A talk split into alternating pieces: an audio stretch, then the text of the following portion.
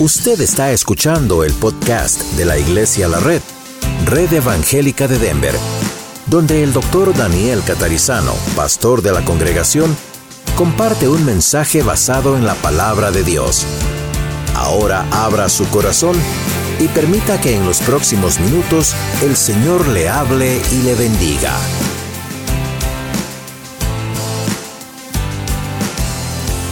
Y nosotros aquí continuamos con nuestro estudio versículo por versículo de la carta a Filipenses, así que vamos a orar. Creo que todos tienen su um, hoja, ¿verdad?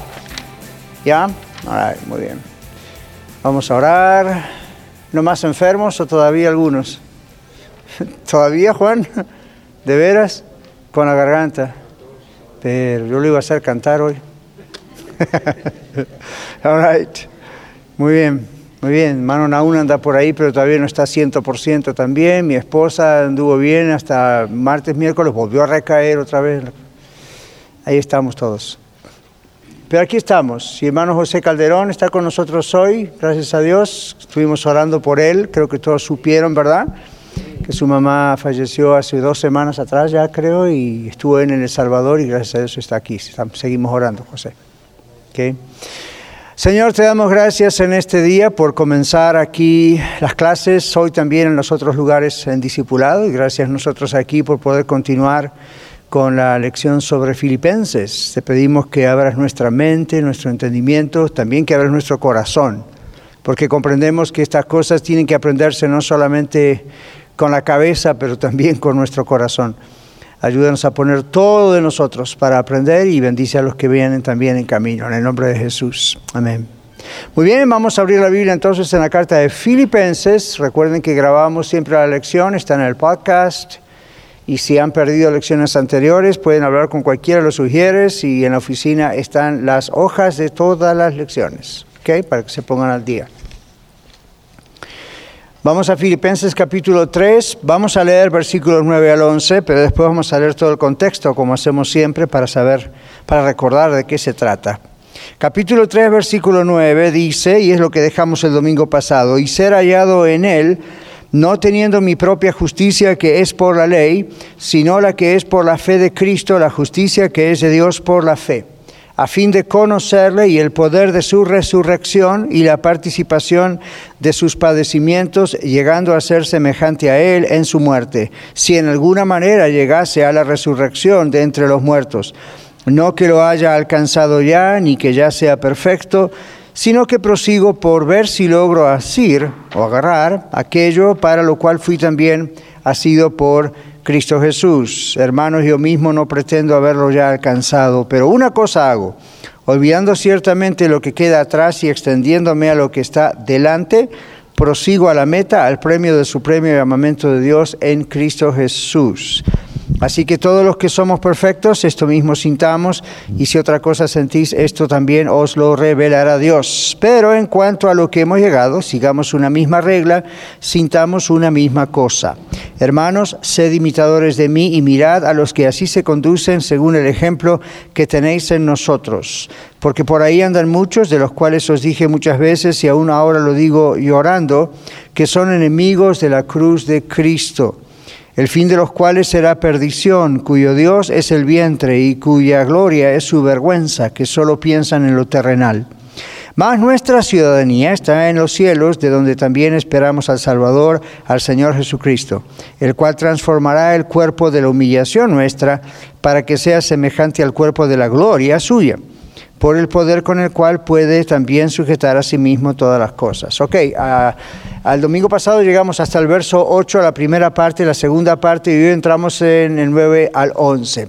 Vamos a hacer un repaso general, ¿qué les parece?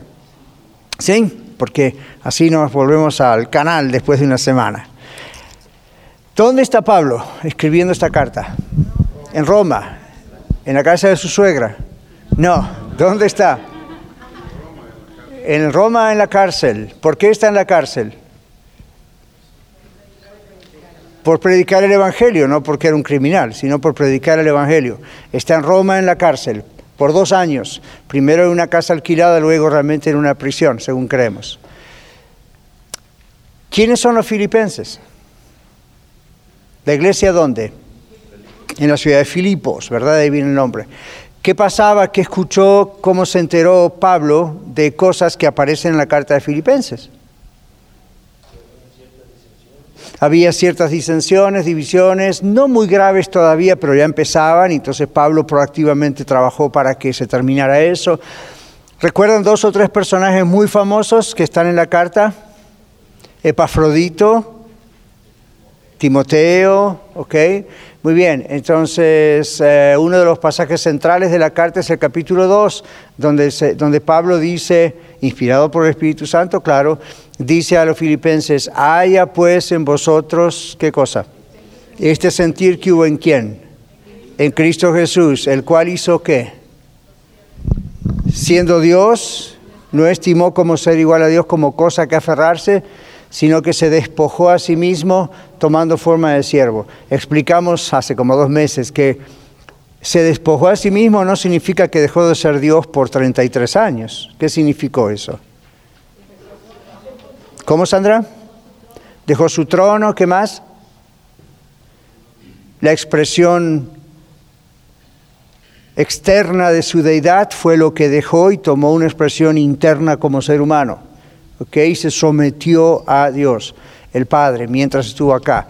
Y expresiones, inclusive en el Mateo, Marcos, Lucas y Juan, los cuatro evangelios, expresiones donde el Señor Jesús dice cosas como el Padre mayor es que yo, no indican que Jesús no es Dios tampoco indican que Jesús fue creado por Dios, sino indican que durante esos 33 años como ser humano Dios Jesús estaba sometido a el Padre. ¿Okay? Entonces Pablo sabía eso y dijo, eh, eh, allá en ustedes el ejemplo del Señor Jesús, quien estando en su trono de gloria, siendo Dios, no tomó eso como para decir aquí me quedo yo, sino que bajó, descendió a lo máximo para estar con nosotros y murió. Primer ejemplo fue el Señor Jesús. El segundo ejemplo fue Timoteo, ¿recuerdan?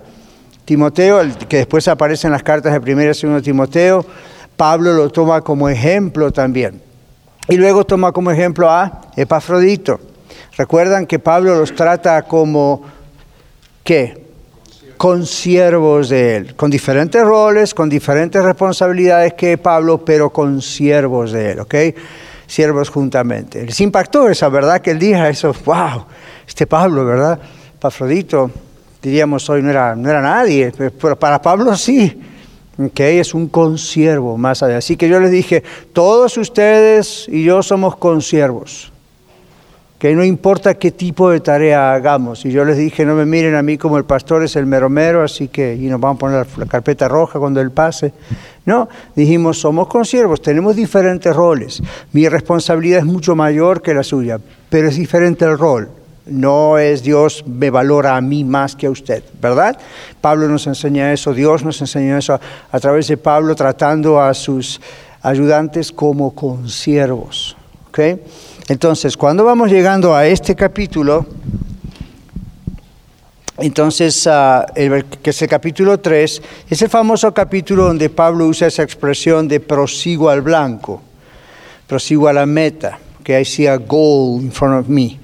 Y todo el capítulo 3 está hablándonos de Pablo con relación, decíamos en lecciones anteriores, y otra vez recuerde que usted puede tener las copias o el podcast, pero la, idea siempre es, Pablo dice, no hay, en otras palabras, no hay nada que yo valore más que mi relación con Cristo, mi relación personal, íntima con Cristo. Pablo no dejó su relación con Cristo allá lejos el día que se entregó a Cristo en Damasco o camino a Damasco. ¿Ven? Que es el error que a veces cometemos como cristianos. Oh, yo hace tantos años pasé al frente, me bauticé y no acepté a Cristo, me hice miembro de una iglesia local y como que quedó allá en el pasado, ¿verdad? Para Pablo eso estaba fresco todo el tiempo. Entonces, a mí, por ejemplo, me hace bien, a mí, a Daniel, me hace bien recordar cuando yo me entregué a Cristo, me hace bien recordar cuando me bauticé, me hace bien recordar qué pasó. Y en la Santa Cena o en la Cena del Señor, esas son las cosas que recordamos también, cómo el Señor vino al mundo. ¿Ven por qué el Señor siempre quiere que lo estemos recordando eso? no es porque vayamos a tener una pérdida de memoria, sino porque necesita estar fresco en nuestra mente. Entonces Pablo dice, yo dejé todo. ¿Recuerdan? ¿Quién era Pablo como Saulo de Tarso? ¿Recuerdan que lo estudiamos el domingo pasado? A ver, cuénteme un poquito, porque algunos no estuvieron el domingo. ¿Quién era Saulo de Tarso antes de ser el apóstol Pablo? Instruido. ¿Dónde estudió? En Tarso. ¿Y qué era? ¿Se acuerdan Tarso? ¿Qué era esa ciudad Tarso? ¿Era una ciudad cualquiera o...? Era como Beverly Hills casado con Boston, Massachusetts. O era, era you know, Hollywood y, Harvard. okay. Wow, terrible. Pero era la idea. Tarso era un lugar no tan grande, pero era un lugar donde estaban las mejores universidades, donde había gente de mucho dinero.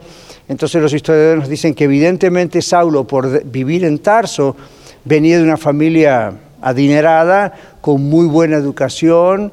Luego los padres o él fueron, lo mandaron, no sé, o él fue por su iniciativa propia, pero estudió con Gamaliel, que era uno de los más altos teólogos conocidos en esa época, hermano Juan.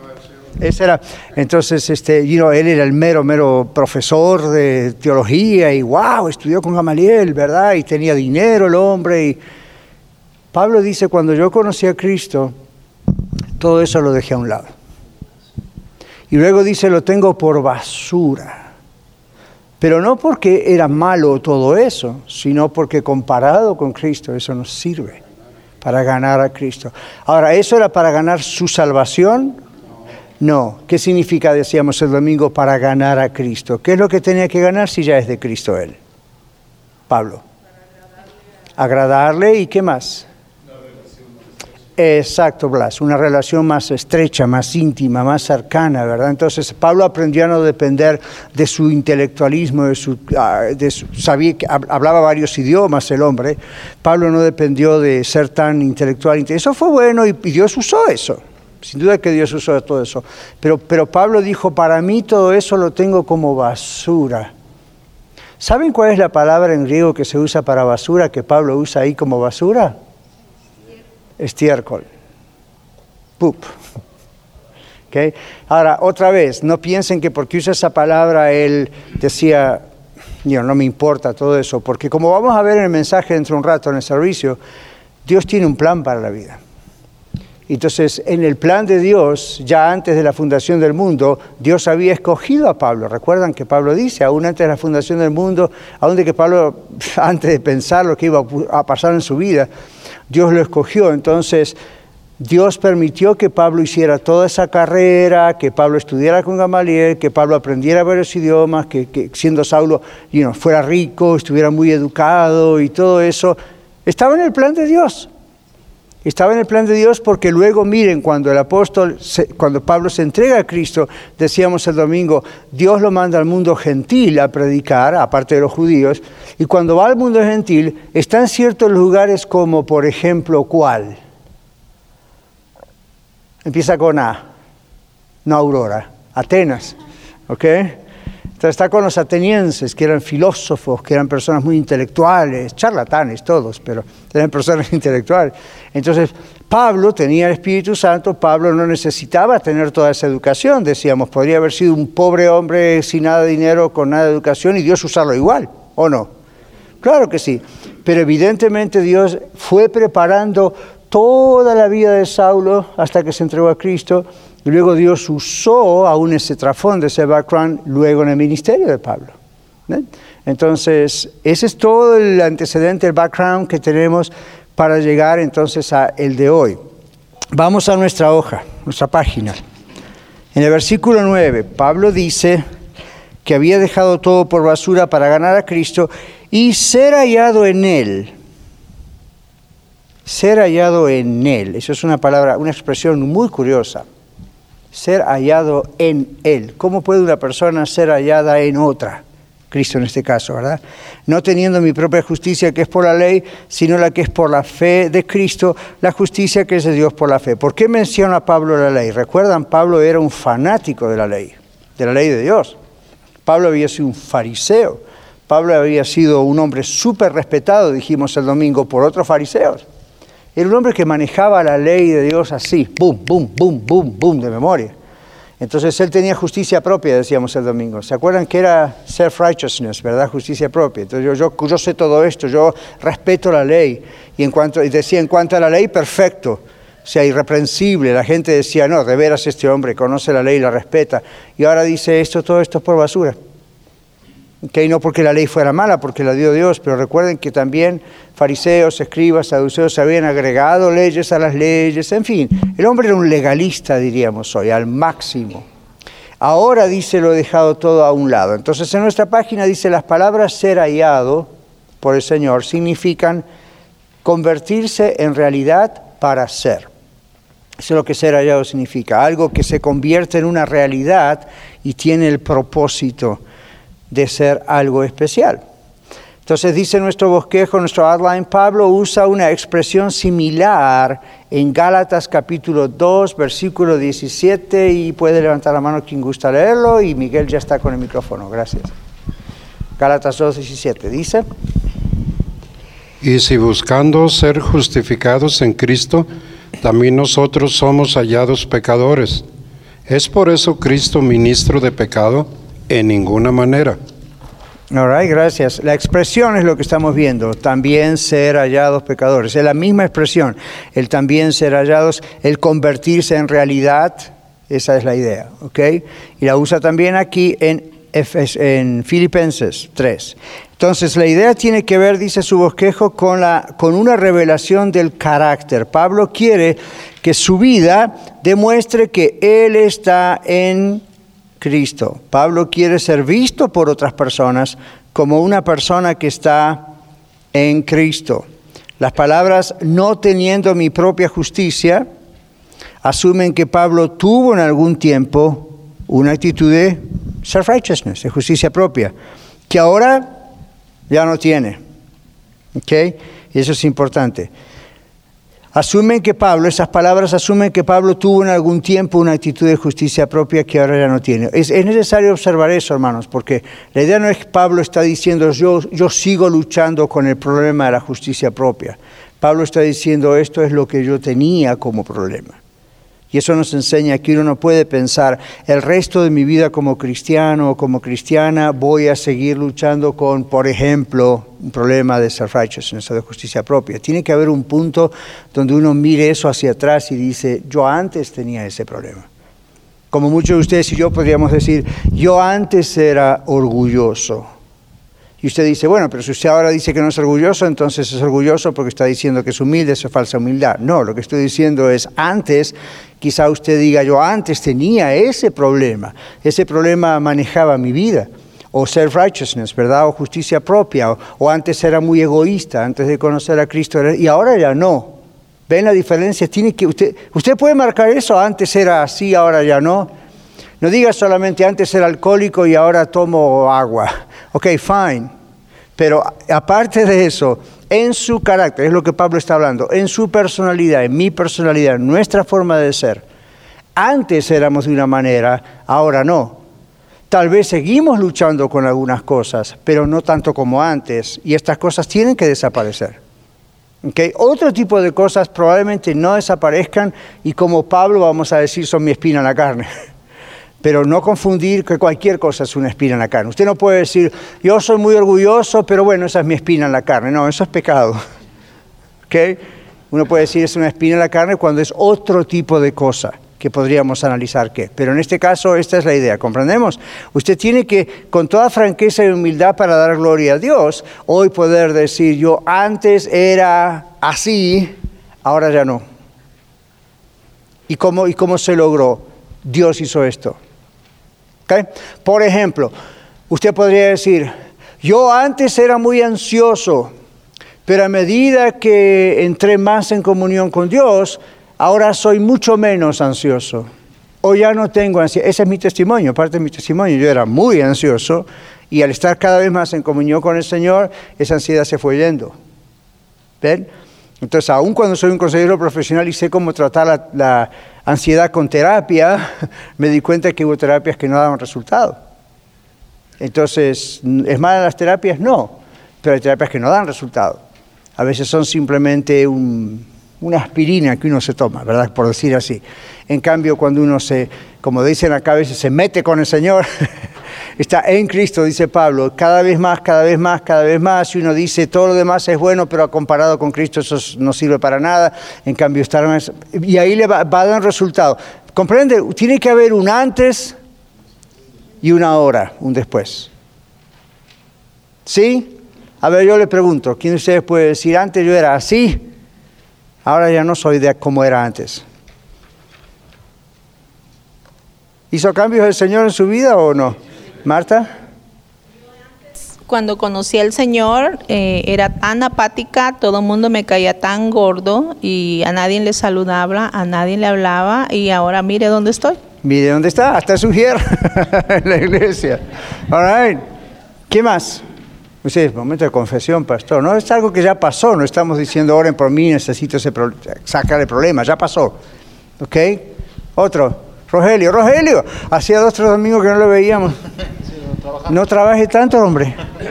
Okay. Pues yo antes era muy, eh, también muy apático, tenía yo vicios. Okay. Y pues hasta ahorita, gracias a Dios, yo no, no necesito de nada y Dios me ha puesto mucho amor en mi corazón para toda mi familia, para todos mis hermanos y mis hijos. ¿Qué? ¿Qué? Muy bien. ¿Quién más? Y nos han contado cómo eran antes ellos dos, o yo mismo les dije, pero ¿qué fue lo que hizo el cambio? ¿Podemos decir lo mismo que Pablo? Al estar cada vez más en Cristo y tener lo demás por basura o bueno, no es tan importante, no recurro a lo que el mundo siempre recurre para quitarme de encima la apatía o la antipatía o esto que el otro fue un tiempo en el que yo estaba realmente muy metido con el Señor, como decimos, y de repente vi este cambio. ¿Ven la idea? Esa es la idea de Pablo. La idea de Pablo no es, yo antes era un celoso de la ley y entraba a las casas de los cristianos cuando era inconverso y los, los, sacaba para que los matasen, ¿verdad? Pero usé mi inteligencia, usé mis capacidades, usé mis títulos universitarios y mis muchos idiomas y empecé a cambiar. ¿Es eso lo que dice Pablo? No, Dice, nada de eso me sirvió para que haya un cambio dentro mío, un cambio de carácter. ¿Qué me cambió? La comunión con el Señor todos los días. ¿Ven? La comunión con el Señor todos los días. Por eso cuando uno en consejería con cristianos me dicen, y bueno, pastor, yo vengo orando hace 188 años por el asunto. Y, pero yo soy así, no puedo cambiar. Yo les digo, ¿usted es cristiano? Oh, sí, sí, por supuesto. ¿Usted está seguro que tiene Cristo en su corazón? Sí, yo me acuerdo cuando me bauticé. Ok, fine, pero ¿usted está seguro que tiene Cristo en su corazón? Sí. ¿Usted sabe lo que es el fruto del Espíritu Santo? Sí. ¿Usted sabe que la Biblia dice que no hay nada imposible para Dios? Sí. Mm.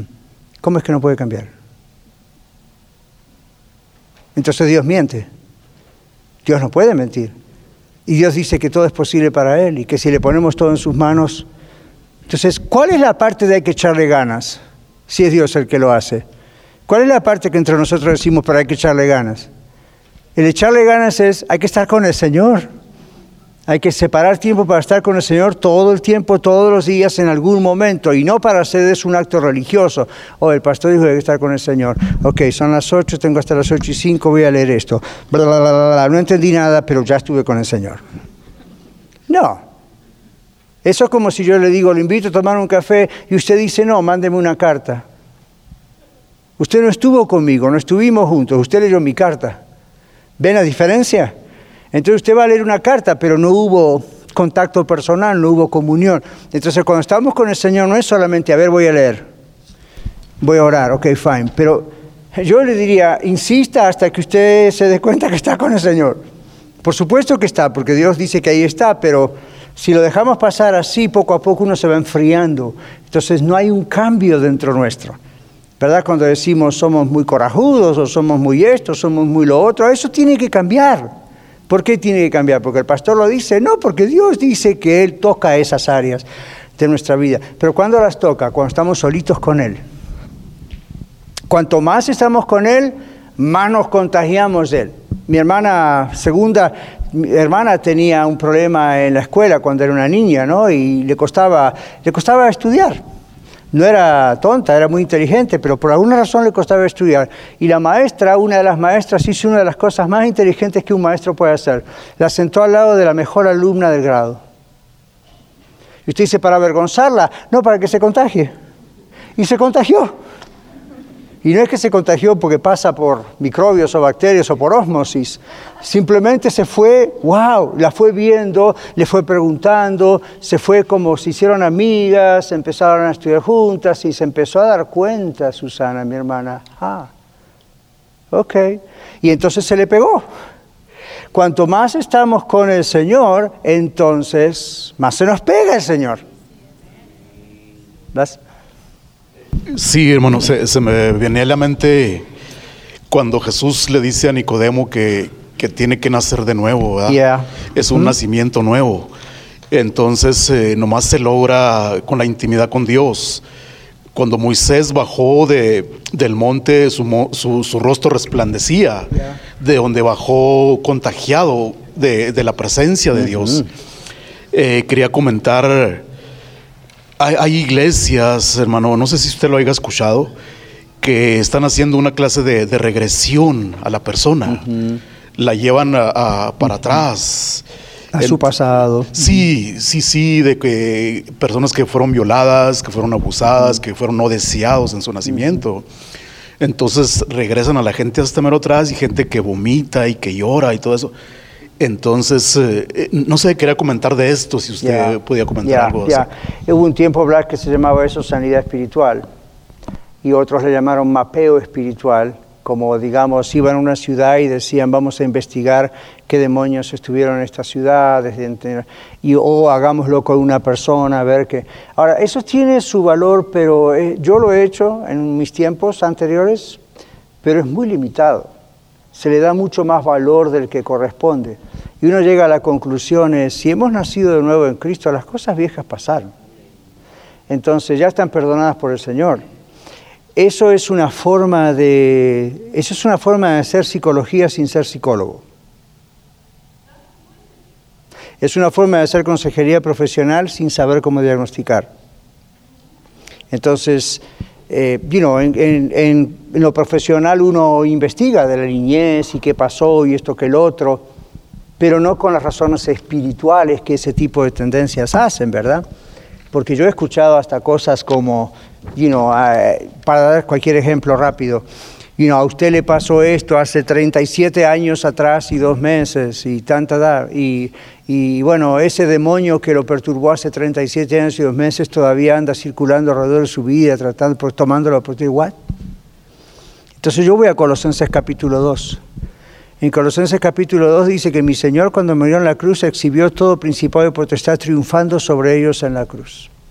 Y el siguiente texto dice, por tanto, nadie os engañe en cuestión de comidas, de bebidas, días de fiesta, días de reposo. No está por ese el tema, pero uno dice, un momento, cuando yo fui salvo, cuando usted fue salvo, salva, cualquier cosa que hubiese de mi pasado murió en la cruz. Ahora, puede haber cierta influencia, puede haber ciertas cosas, y depende, depende del trato que uno continúe con eso o no, y que ello, eso ha causado un trauma en nuestra infancia, sí, o en nuestra juventud, sí, pero hay que tener mucho cuidado porque es como caminar sobre el filo de un precipicio y equivocarse. Ahora, eso es muy sensacionalista y es muy, lo que el hermano Blas dijo, you es muy atractivo a las masas de personas porque da una especie de solución rápida al problema. Venga, vomite esto, you vomite acá, haga esto, renuncie acá, y ya se acabó el problema. Mi pregunta siempre fue, si siempre se acabó el problema, ¿por qué yo no daba basta en la oficina de consejería tratando con esa misma gente? Y la gente venía y me decía, doctor Catarizano, me hicieron liberación tantas veces, pero yo sigo teniendo el problema. Y di vueltas y vomité y hice marometas, hice todo lo que tenía que hacer, pero sigo con el problema. Y yo dice, ok, ¿qué pasa aquí?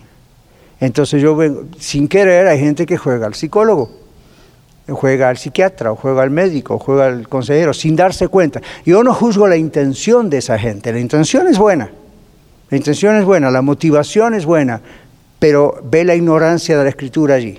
¿no? Entonces, Pablo dice, yo no voy a recurrir a lo del pasado para decir que eso me ayudó en el presente. Mi carácter, mi forma de ser, es lo que Pablo está diciendo, fue restaurada, fue cambiada por Cristo en mi comunión íntima con Cristo. Entonces, Blas decía, uno nace de nuevo, como Jesús le dijo a Nicodemo. ¿Se acuerdan Juan 3:16? Porque de tal manera amó Dios al mundo que daba a su Hijo unigénito para que todo aquel que en él cree, en Jesús cree, no se pierda, más tenga vida eterna. Y le acababa de decir a Nicodemo Jesús, ¿qué cosa? Tienes que volver a nacer. Este es el problema. Muchas veces nos conformamos solamente con volver a nacer. ¿Y qué tal crecer después de eso? Entonces, el encuentro personal con Cristo, la salvación, lo único que logra es hacernos volver a nacer. Somos adoptados como hijos e hijas de Dios. Dios ahora nos tiene en sus manos, el Espíritu Santo viene a nuestra vida y ahí solamente comienza el proceso. ¿Nos dimos cuenta? Yo ya lo pasé hace 45 años atrás más o menos y Dios todavía sigue trabajando en mi vida. ¿Y hasta cuándo va a seguir, pastor, trabajando en su vida? Hasta que Él me lleve a su presencia, se va a seguir trabajando en mi vida. Y usted dice, pero usted ya tiene que haber superado muchos pecados, muchos problemas, que ya el Señor le perdonó y las tendencias y los traumas, sí, pero como sigo acumulando años, ¿okay? igual que ustedes, entonces me miran como diciendo, uy, el pastor está poniendo viejo, ustedes también, ¿ok? Entonces, a diferentes tiempos, nuevas cosas vienen, ¿verdad? Vienen otras tentaciones, vienen otros problemas físicos, vienen otras situaciones, vienen otras. Entonces toda la vida, mientras el Señor nos tiene aquí, uno recurre a estar con el Señor, a solas. ¿Saben cuál es uno de los problemas de la hispanidad? El mundo latino, no es solamente nosotros, pero bueno, aquí estamos hablando con, en español, ¿verdad? Con el mundo latino. Uno de nuestros problemas es creer que la iglesia, el pastor, los líderes van a resolver mis problemas. Entonces escucho mensajes, escucho lecciones como aquí la escuela de vida o Sunday School, eh, o tengo un grupo en mi casa, o escucho la radio, o escucho o leo, y mis eh, tienen que resolverme los problemas. La gente constantemente, constantemente viene y me dice, doctor o pastor, en el, caso de la iglesia, dígame lo que tengo que hacer. yo les digo, yo nunca le voy a decir lo que tiene que hacer. Es algo que Dios le tiene que decir. Yo no le puedo decir lo que tiene que hacer. Mi función profesional o mi función como pastor es guiarle a la palabra y guiarle, orientarle como yo he sido orientado, como otros me orientan a mí, pero no, no puedo ser Dios para usted.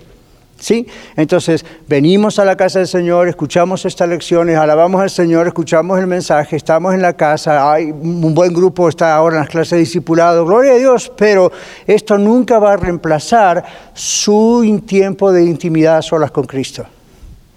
Dios va a usar todo esto, Dios le va a recordar mensajes, Dios le va a recordar palabras, Dios le va a recordar cosas, pero nunca reemplace, ok, yo no tengo tiempo, trabajo mucho, no estoy a solas con Dios, pero el domingo voy a la iglesia, ok, pues fine, por lo menos hace eso.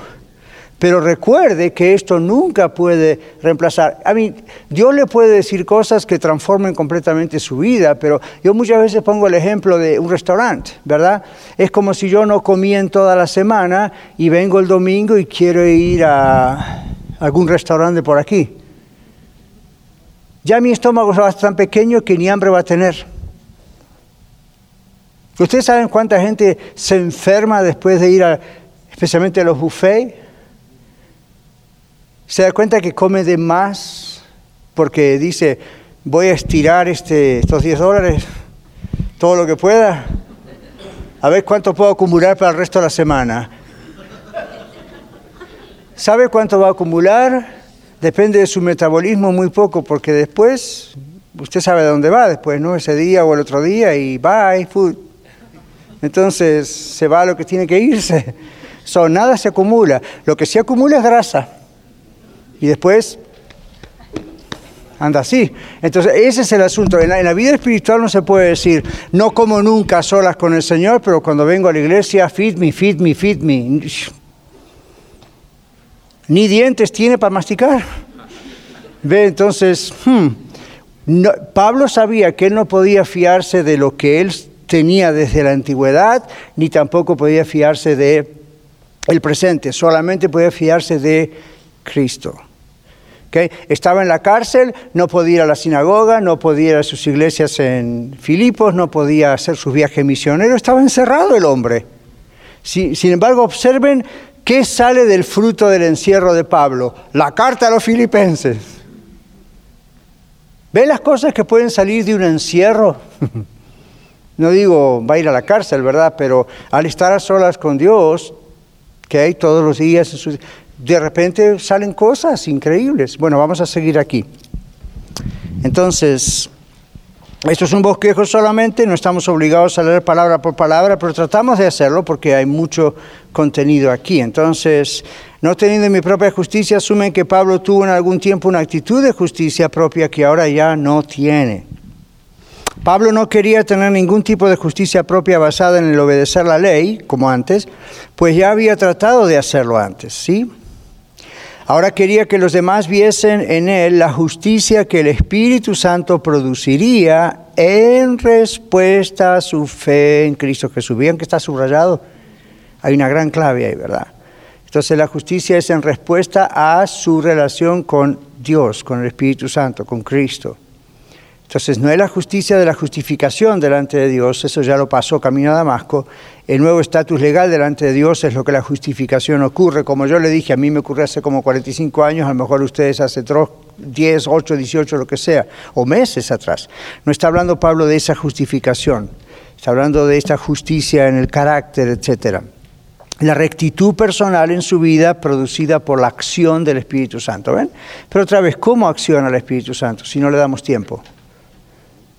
No es que necesita tiempo como usted y yo necesitamos tiempo porque si no es imposible. Él simplemente quiere estar con nosotros para cambiarnos. ¿Okay? All La frase la fe de Cristo que aparece en ese versículo se refiere a la fe que el Señor Jesucristo enciende, de la cual Él, Jesucristo, es quien? El autor. Y la cual Él, Jesucristo, alimenta y mantiene en nosotros. Dios nos da esta fe. Si usted observa esa frase larga, todo lo está haciendo Dios, ¿se dio cuenta? La fe de Cristo se refiere a la fe que el Señor enciende. Es decir, cuando usted y yo creímos en Cristo, no fue porque éramos, éramos tan inteligentes y astutos. ¿Quién puso esa fe en nosotros? Dios. El Espíritu Santo inició, ignited, esa, esa fe. Pero no lo dejó ahí. Él es el autor y consumador de la fe, dice la Biblia. Y luego dice, Él alimenta esa fe. Y Él mantiene esa fe en nosotros. Pero ¿cómo lo va a hacer si no estamos a su mesa? Right? Si no estamos en su presencia. ¿Se dieron cuenta que los babies no pueden comer solos por sí mismos? Yo ahora que tengo estos días mis nietos en casa lo veo, alguno que es bebé y pues hay que darle de comer en la boca. Y uno querría decir, no hombre, ya tienes un año, come solo. Apenas cositas por ahí se lleva la boca, ¿verdad? Y no siempre lo que corresponde si uno lo deja. Ve basura en la... ¡bum! Ahí va. Ve en el suelo, ¡bum! Ahí va. Entonces, uh, nosotros, you know, así somos. El Señor, nos tenemos que sentar a la mesa del Señor, es decir, en la presencia del Señor a diario y estar un tiempo con Él y Él nos va a alimentar. Y no pensar, voy al gran restaurante, la iglesia, y ahí como están todos a la mesa, pues yo soy uno de los que están a la mesa. Eh, you know, come en casa bastante, y cuando viene acá, pues no solo va a comer mejor, va a poder comer más, va a masticar mejor, si usted ve la analogía, ¿verdad? Muy bien, versículos 10 y 11. Vamos a repetir. ¿Qué dice el versículo 10? ¿Quién lo lee? Miguel, demasiadas vacaciones ya. Versículo 10, levante la mano, vuelva a leerlo, por favor. Ok, ahí está Rogelio. Al fin de conocerle y el poder de su resurrección y la participación de sus padecimientos, llegando a ser semejante a él en su muerte. Gracias. A ver, ¿qué significa esto? En el bosquejo dice, la expresión a fin de conocerle significa conocer cómo, por experiencia personal. Okay. Hay, um, hay dos o tres palabras en griego para conocer. Una de ellas es Sofía. ¿Conocen el nombre Sofía en español o en inglés? Sofía, Sofía. Sofía es la palabra conocer en griego, pero es un conocimiento intelectual. Es un conocimiento de información, como el de ahora. Ustedes están en una clase y reciben este conocimiento. Leen un libro y reciben conocimiento. Otra palabra en griego es la palabra ginosco. Esa palabra ginosco, parecida a conozco, es la palabra conocer por experiencia personal. Es una palabra que es muy similar a la que se usa para cuando la pareja se conoce sexualmente. Más cercano de eso no hay en la esfera humana, ¿verdad? Entonces, aquí cuando Pablo dice a fin de conocerle, no está usando la palabra Sofía, a fin de conocer más de Dios intelectualmente, más versículos. Eso está bien. Aquí está usando la otra palabra, conocer por experiencia personal. Ya lo conoce a Cristo, ya es salvo, pero no alcanza con simplemente ser salvo y conocerlo así, sino que hay mucho más para conocer a Cristo. Otra traducción muy apropiada, pongo acá, sería a fin de venir a conocerle por experiencia. ¿Ok? Y no es una experiencia de una sola vez. Pablo quiere que conozcamos al Señor Jesús como en la que totalidad del conocimiento por experiencia personal, el cual solo se produce por ser como Jesús, humildes. ¿Recuerdan el capítulo 2? Haya pues en vosotros este sentir que hubo en Cristo Jesús, el cual se humilló a sí mismo. Esta es la idea. ¿Okay? Salud. Alguno pregunta a veces, ¿y cómo hacía el Señor Jesús estando en la tierra para escuchar bien a su Padre la voluntad? ¿Cómo sabía Dios, Jesús, la voluntad del Padre? No se confunda pensando, bueno, porque Él era Dios. Sí, claro que Él era Dios, pero recuerde que Él era Dios, gracias. Recuerde que qué hizo el Señor Jesús esos 33 años. Apeló simplemente a su sabiduría como Dios, buscaba la dirección de Dios oraba, se apartaba a estar a solas con Dios. Nunca se preguntó, ¿para qué Jesús hace eso si él era Dios hecho hombre? Porque mientras estaba en la condición de hombre, dependía en todo de su Dios, de Dios. Entonces, ¿cómo lo lograba? Así, buscaba en oración al Padre para ver cuál era la voluntad de Dios. Por ejemplo, cuando el Señor Jesús tuvo que escoger a los doce apóstoles, Él como Dios, por supuesto que antes de la fundación del mundo ya sabía quiénes eran, pero como Jesús aquí hombre, ¿qué tuvo que hacer? Pasó toda la noche ayunando y orando y al día siguiente escogió a los doce apóstoles. Si Jesús tuvo que hacer eso, ¿se imaginan ustedes y yo? Yo tenía que pasar un mes haciendo algo así. Pero bueno, esta es la idea, eso está para usted y para mí. Entonces, aquí dice, uno es como el Señor Jesús y se requiere humildad para usar del tiempo todos los días y estar con el Señor. No es simplemente una cuestión de calendario, horario. Se requiere humildad porque uno no quiere naturalmente hacerlo. Uno está ocupado y, ocupado en cosas buenas, ¿verdad? El trabajo, la familia, la salud. Entonces requiere ser humilde, decir, yo necesito al Señor. Y, si no uno no es humilde, uno dice, no lo necesito, y no, el domingo voy el pastor me inyecta, ¿verdad? Ahí la palabra. A ver, no trabaja así. ¿Ok? Muy bien.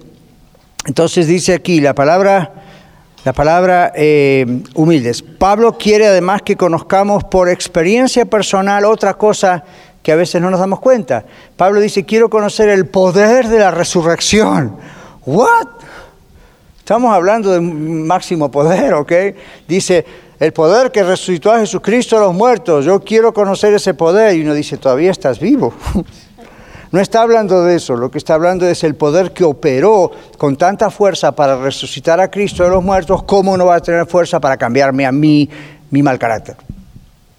Entonces Pablo, ¿cómo no va a tener fuerza para ayudarme a mí a conocer más y más y más de Dios? y conocer la experiencia de estar con Él y lo que Él me quiere enseñar. A eso se refiere. Entonces seguimos en la hoja. Dice aquí la palabra, eh, Pablo quiere además que conozcamos por experiencia personal el poder que resucitó a Cristo de los muertos y que eso sea una realidad que surja dentro de nuestro propio ser, venciendo el pecado en nuestras vidas y produciendo las gracias, es decir, el fruto, Gálatas 5, 22, cristiano, ¿verdad? ¿Recuerdan? Amor, ¿qué más? Gozo, paz, paciencia, benignidad, bondad, fe, mansedumbre, templanza. Y se dice, yo no puedo tener todo eso. En realidad ya lo tiene, tiene el Espíritu Santo, tiene Cristo. Pero todo esto tiene que fructificar. Entonces, ¿cómo fructifica eso? En la comunión íntima con Dios. teniendo todo lo demás a un lado como si fuera basura, aún las cosas buenas. Esto es ahora lo que tengo, este es el Señor. Entonces, cuanto más estoy con Él, más estoy con Él, empieza a producir fruto. Eh, Jesús en el, libro de Juan, en el Evangelio de Juan, habla de la vid y los pámpanos, ¿recuerdan? Las uvas, y dice, separados de mí no pueden hacer nada. Pero si están conmigo llevan mucho fruto. Entonces, no confundir con mucho fruto es cuánta gente llevé a la iglesia. Cuántas buenas obras hice. Esos son buenos frutos, pero aquí inicialmente está hablando de cómo su vida fructifica en esos frutos del Espíritu Santo, en ese fruto del Espíritu multiplicado en todas esas partes que dice Galatas. Entonces aquí, volviendo al bosquejo, dice, eso nos ayuda a vencer nuestros pecados, etc. La palabra griega para la poder poder de la resurrección que se usa en este texto es la misma que Pablo usa en Romanos 1.16. Ahí atrás la hermana tiene Romanos 1.16. ¿Qué dice? Porque no me avergüenzo del Evangelio, porque es poder de Dios para salvación a todo aquel que cree, al judío primeramente y también al griego. Gracias. Ahora, ustedes quizá han escuchado a predicadores o a mí también decir, la palabra poder en Romanos es la palabra dunamus o dinamita, ¿verdad? Que es también el dínamo como de un carro. Pero miren la otra traducción más completa que está aquí en la página. ¿Qué significa esa palabra? Aquello que vence la resistencia. Hmm. Poder es algo que no solamente genera como un dínamo en un motor, como una batería, una pila, generan poder. Poder también es algo que hace qué cosa, dice aquí, vence la resistencia. Entonces, ¿de qué resistencia estará hablando Pablo? ¿Por qué escogió esa palabra en griego? Bueno, como seres humanos, aunque ya nuestra naturaleza original pecaminosa murió en Cristo, seguimos luchando con esta nueva naturaleza y cómo se hace esto aquello. Entonces, ¿qué va a pasar? En otro texto Pablo decía, el mal que no quiero hacer, eso hago. Miserable hombre de mí, ¿quién me librará de este cuerpo de muerte? Así que cuando un día usted se siente deprimido, deprimida, dice, no hombre, no puedo salir adelante, acuérdese lo que dijo Pablo. Y bienvenido al club. ¿Okay? Entonces no lo deje ahí para decir, bueno, si Pablo era así, mire, Dios lo usa así, pues yo soy un mosquito al lado de Pablo. No, no trabaja así, pero sí trabaja para decir, hay una lucha interna siempre, pero hay un poder que es más fuerte que esa lucha. Es más fuerte el poder del Espíritu Santo, el poder de Dios en su vida y en la mía para vencer cualquier vicio, cualquier hábito malo, cualquier pecado. Es más fuerte eso, el poder de Dios que resucitó a Cristo. Miren, si pudo resucitar a Cristo de los muertos, ¿cómo no va a tener poder para cambiar mi mal carácter? o mi problema con el chisme, o mi problema con las mujeres, o mi problema con el vino, el problema con a mí es Dios. Entonces, ¿cómo se activa, para usar una palabra un poquito más carismática, cómo se activa ese poder dentro de uno? En la comunión a solas con Dios. En la comunión con Dios, oh, ve, y es, el, boom, no es que el poder no está, el poder está ahí, pero es como que empieza a trabajar. Entonces, esa es la idea, resiste lo que se pone en contra. ¿Qué se pone en contra? Mi pecado, mi vieja naturaleza, mi no tengo ganas, mi distracción. Hoy en día he visto en la semana que se está escribiendo mucho acerca de las distracciones. Yo digo, Señor, esto es para mí, I got it. Porque hay todo tipo de distracciones. Hasta el pastor tiene distracciones cuando quiere estar solas con Dios. Ustedes saben que a veces yo digo, bueno, ahora voy a estar un rato solas con Dios y voy a estar orando, no como el pastor que tiene que preparar una clase o predicar o una clase, sino yo, yo, yo, yo, yo, Daniel, el individuo, la persona, quiero estar solito con Dios y a ver qué Dios me diga a mí, no a ustedes, a mí, a ver qué.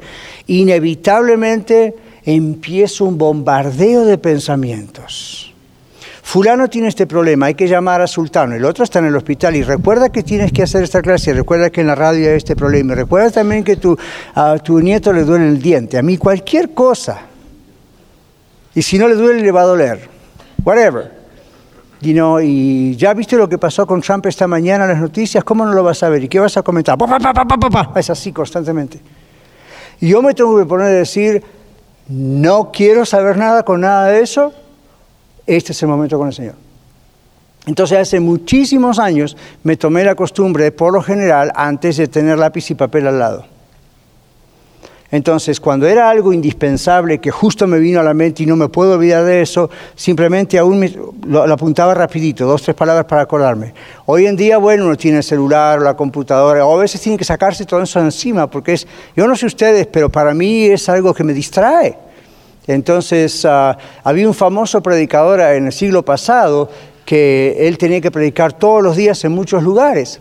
Y entonces le decían, ¿cómo hace usted cuando está tan ocupado con las cosas del Señor, predicando, viajando? ¿Cómo hace usted, pastor? Le decían, para poder estar en comunión con Dios si no tiene tiempo. Al mismo tiempo que problema hay, está haciendo las cosas del Señor. ¿Saben lo que decía ese predicador? Cuanto más cosas yo tengo que hacer, más tiempo estoy a solas con el Señor. Y usted decía, pero entonces no hace tiempo. Sí, porque acá está el secreto, decía él. Cuanto más tiempo a solas estoy con el Señor, mejor aprovecho el resto de mi tiempo y las cosas salen rápido. Dios me da sabiduría e inteligencia para tomar esas decisiones, para saber cómo son estos mensajes. Los mejores mensajes que Dios me ha dado a mí han estado más en mis rodillas que en la oficina. Entonces, uno combina ambas cosas. Pero yo les invito a ustedes, porque la Biblia los invita, estemos a solas con el Señor. Ahí está el secreto. No en el acto de estoy a solas, sino qué pasa ahí. Y al principio puede no ocurrir nada. El otro día estaba leyendo de un predicador que le llevó 3, 4 años crear ese hábito, y era un predicador. Pero dijo, tu palabra dice que tú te vas a encontrar aquí conmigo a solas. Y se encerraba en un closet y se dormía. Entonces se llevó un reloj despertador, hoy en día el celular, ¿verdad? Entonces cada 10, 15 minutos tiene una alarma. Porque si yo no me voy de acá hasta que, yo no me voy de acá hasta que, yo no me voy de acá hasta que el Señor no me encuentre aquí, yo me voy de acá. No es que el Señor se fue de vacaciones y está esperando para venir ahí. Él sabe que el Señor está ahí, pero comprenden la idea del Señor, tu presencia, mi transformación. Y no me voy. Y a los 10 minutos, claro, se cansaba. Se dormía el hombre. Entonces, ¡prip! otra vez. Dice, lo hizo, lo hizo, lo hizo hasta que realmente algo pasó. Entonces, después de adelante, fue un ministerio de poder que antes no existía. Entonces, uno dice, es un precio que pagar. Es un hermoso precio que pagar, pero hay que pagarlo. ¿Ok? Ahora, entonces seguimos acá. Pablo aprendió esto y esto es para todos nosotros. Pablo conoció el poder de la resurrección que levantó a Cristo de los muertos y era suficiente poder para ayudarle a resistir cualquier cosa que ofreciese resistencia, distracciones, falta de tiempo, etc. Luego Pablo quiere que conozcamos el compañerismo de los sufrimientos de Cristo. Curioso, ¿verdad? La palabra para compañerismo aquí significa una participación conjunta, son dos personas haciendo algo o más en este caso dos. Los sufrimientos de los cuales Pablo hace referencia no son los sufrimientos que Jesús padeció en la cruz, es imposible para nosotros padecer eso, sino que se refiere a los sufrimientos de Jesús por la rectitud y la justicia mientras Él estaba en la tierra. Recuerdan que Jesús dice en la Biblia que fue tentado en todo, pero sin pecado. ¿Para qué fue tentado Jesús si total no iba a poder pecar? ¿Nunca lo pensaron? Dar el ejemplo. Como humano, era humano, era Dios, pero una doble naturaleza, pero era humano. ¿Por qué lo tentó Satanás? Ya en el desierto, cuando empezaba su ministerio y después durante los tres años constantemente con diferentes cosas. Satanás de veras creía que Jesús podía llegar a caer en pecado. Y la Biblia dice, fue tentado en todo, pero no pecó pero fue tentado en todo. Quiere decir, ¿había una lucha o no había una lucha? Ya, tenía que haber una lucha. Entonces aquí dice, bueno, cómo el Señor Jesús logró vencer. Lo que él sufría por la justicia también. Cuando Jesús veía la injusticia de los religiosos de su época. ¿Ustedes creen que Jesús no sufría? Por supuesto que sí. ¿Recuerdan cuando Jesús se paró frente a Jerusalén y lloró y dijo, Jerusalén, Jerusalén, que matas a los profetas y a los que te son enviados? ¿Cuántas veces quise recogerte como la gallina? Y lloraba Jesús. ¿Ven? Entonces Pablo dice, hubo sufrimientos de Jesús a los que yo, usted y yo nos podemos asociar. Sería muy interesante pedirle a Dios que nos dé compasión por la ciudad de Denver y alrededores, a tal punto que de pronto cuando vemos el pecado a nuestro alrededor, nos angustie. ¿Okay? Cuando vemos nuestro pecado en nuestra familia, en nuestro trabajo, nos angustia eso. ¿Okay? Lo suframos. Bueno, aquí dice Ah, los sufrimientos de Jesús por la rectitud y la justicia mientras estaba Jesús en la tierra antes de la cruz. Pablo habla acerca de estos sufrimientos y su coparticipación con Jesús también en Colosenses 1.24. A ver. Ah, ya, ok.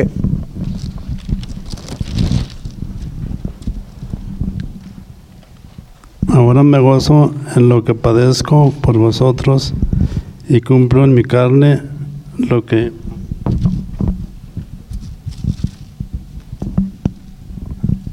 lo que falta de las aflicciones de Cristo por, su cuerpo que es, que es la iglesia. Gracias. Ahora, uno lee Colosenses 1.24 y piensa, ¿qué es eso de Pablo diciendo lo que falta de los sufrimientos de Cristo? Cristo lo sufrió, todo, sufrió todo. Entonces, ¿a qué se refiere con lo que falta? No es que falta nada a lo que Jesús hizo por la salvación de nosotros. Simplemente al dejarnos nosotros aquí, Él como sus representantes, nosotros sufrimos las cosas que Él sufrió. Y Jesús dijo, a mí me persiguieron, a ustedes los van a perseguir.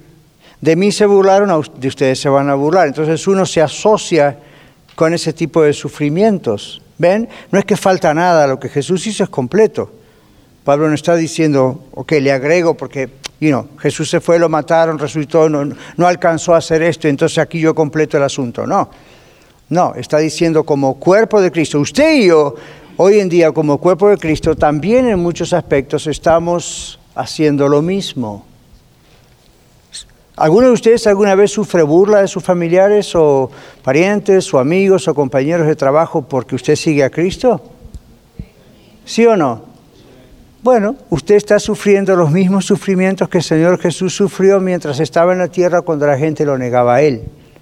¿Y qué dijo Jesús? Me persiguieron a mí, los van a perseguir ustedes. Se burlaron de mí, se van a burlar ustedes. Entonces Pablo esto no está hablando de algo faltó en la cruz, eso está completo. Pablo está hablando, yo sigo. Ahora, ¿qué, Pablo qué pasaba? A Pablo lo persiguieron, a Pablo lo apedrearon, varias veces lo quisieron matar, alguna vez lo dieron por muerto inclusive, ¿verdad? Entonces Pablo miraba su vida y decía, ok, lo único que está ocurriendo en mi vida es que yo, se está cumpliendo que yo también Sufro como el Señor sufría, en otra medida menor, pero sufrió, sufro por el Evangelio, ¿okay? a causa de Cristo. Ok, para ir finalizando. Fíjense que Pablo no se queja de esos sufrimientos, ¿ok? Entonces, dice, cuando usa la expresión llegando a ser semejante a Cristo en su muerte, en Filipenses, que ya leímos antes, significa literalmente tener la misma forma o a la misma forma como otra persona.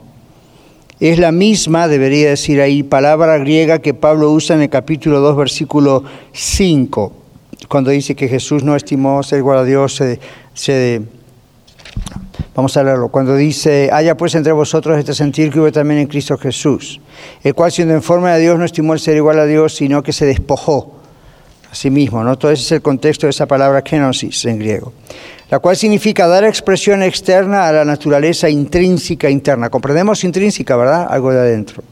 All Y para ir concluyendo, dice aquí, el deseo de Pablo era que pudiese conocer de tal manera al Señor Jesús el poder de su resurrección operando en su vida y la participación conjunta de los sufrimientos de Jesús, que llegara a estar en un lugar donde pudiese ser como Jesús.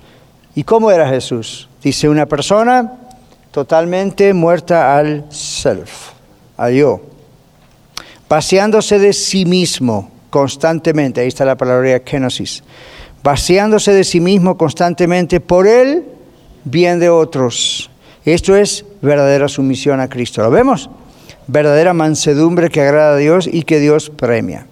Luego al final dice la expresión, si en alguna manera, como dice, lo lograse, no implica duda, no es que Pablo dice, well, maybe, maybe not. No, lo que implica es humildad, es una esperanza segura, pero modesta. Llegase a la resurrección significa qué? Llegase significa arribar o llegar a una meta en el original. Resurrección significa, en este texto en particular, la resurrección de los santos, es decir, los cristianos, en la resurrección de los muertos en Cristo. Recuerdan que la Biblia dice los muertos, cuando vean Cristo, los muertos en Cristo resucitarán primero, luego, los que hayamos quedado, dice Pablo, si, si estamos vivos, seremos transformados en abrir de ojos. Más tarde resucitan los que no creen en Cristo y esos son para condenación. Yo sé, hay diferentes puntos teológicos o perspectivas, ¿verdad?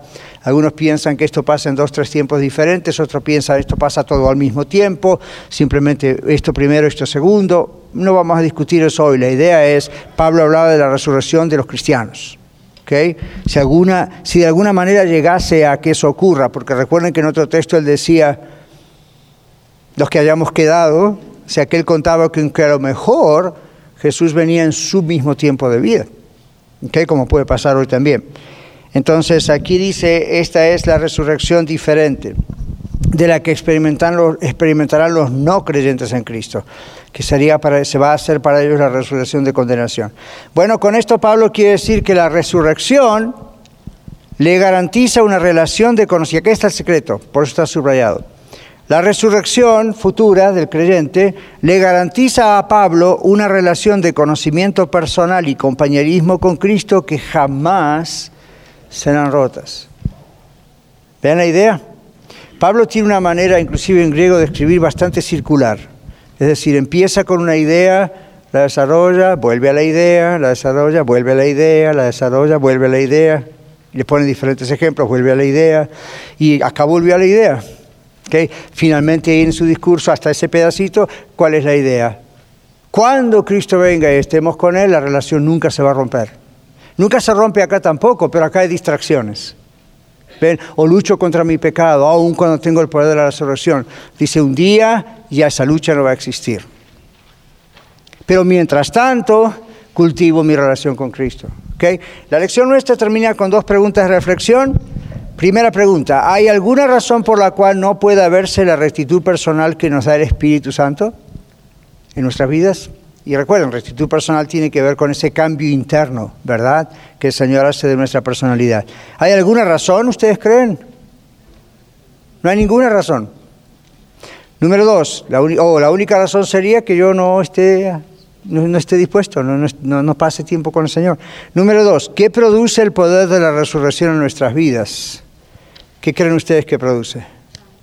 Cambios esos cambios por los cuales usted viene orando y yo vengo orando hace años a lo mejor, esos cambios están listos para nosotros. Dios no restala su promesa, en ese caso tampoco. Simplemente nosotros la posponemos. Muchas gracias por escuchar el mensaje de hoy. Si tiene alguna pregunta en cuanto a su relación personal con el Señor Jesucristo o está buscando unirse a la familia de la Iglesia La Red, por favor no duden en contactarse con nosotros.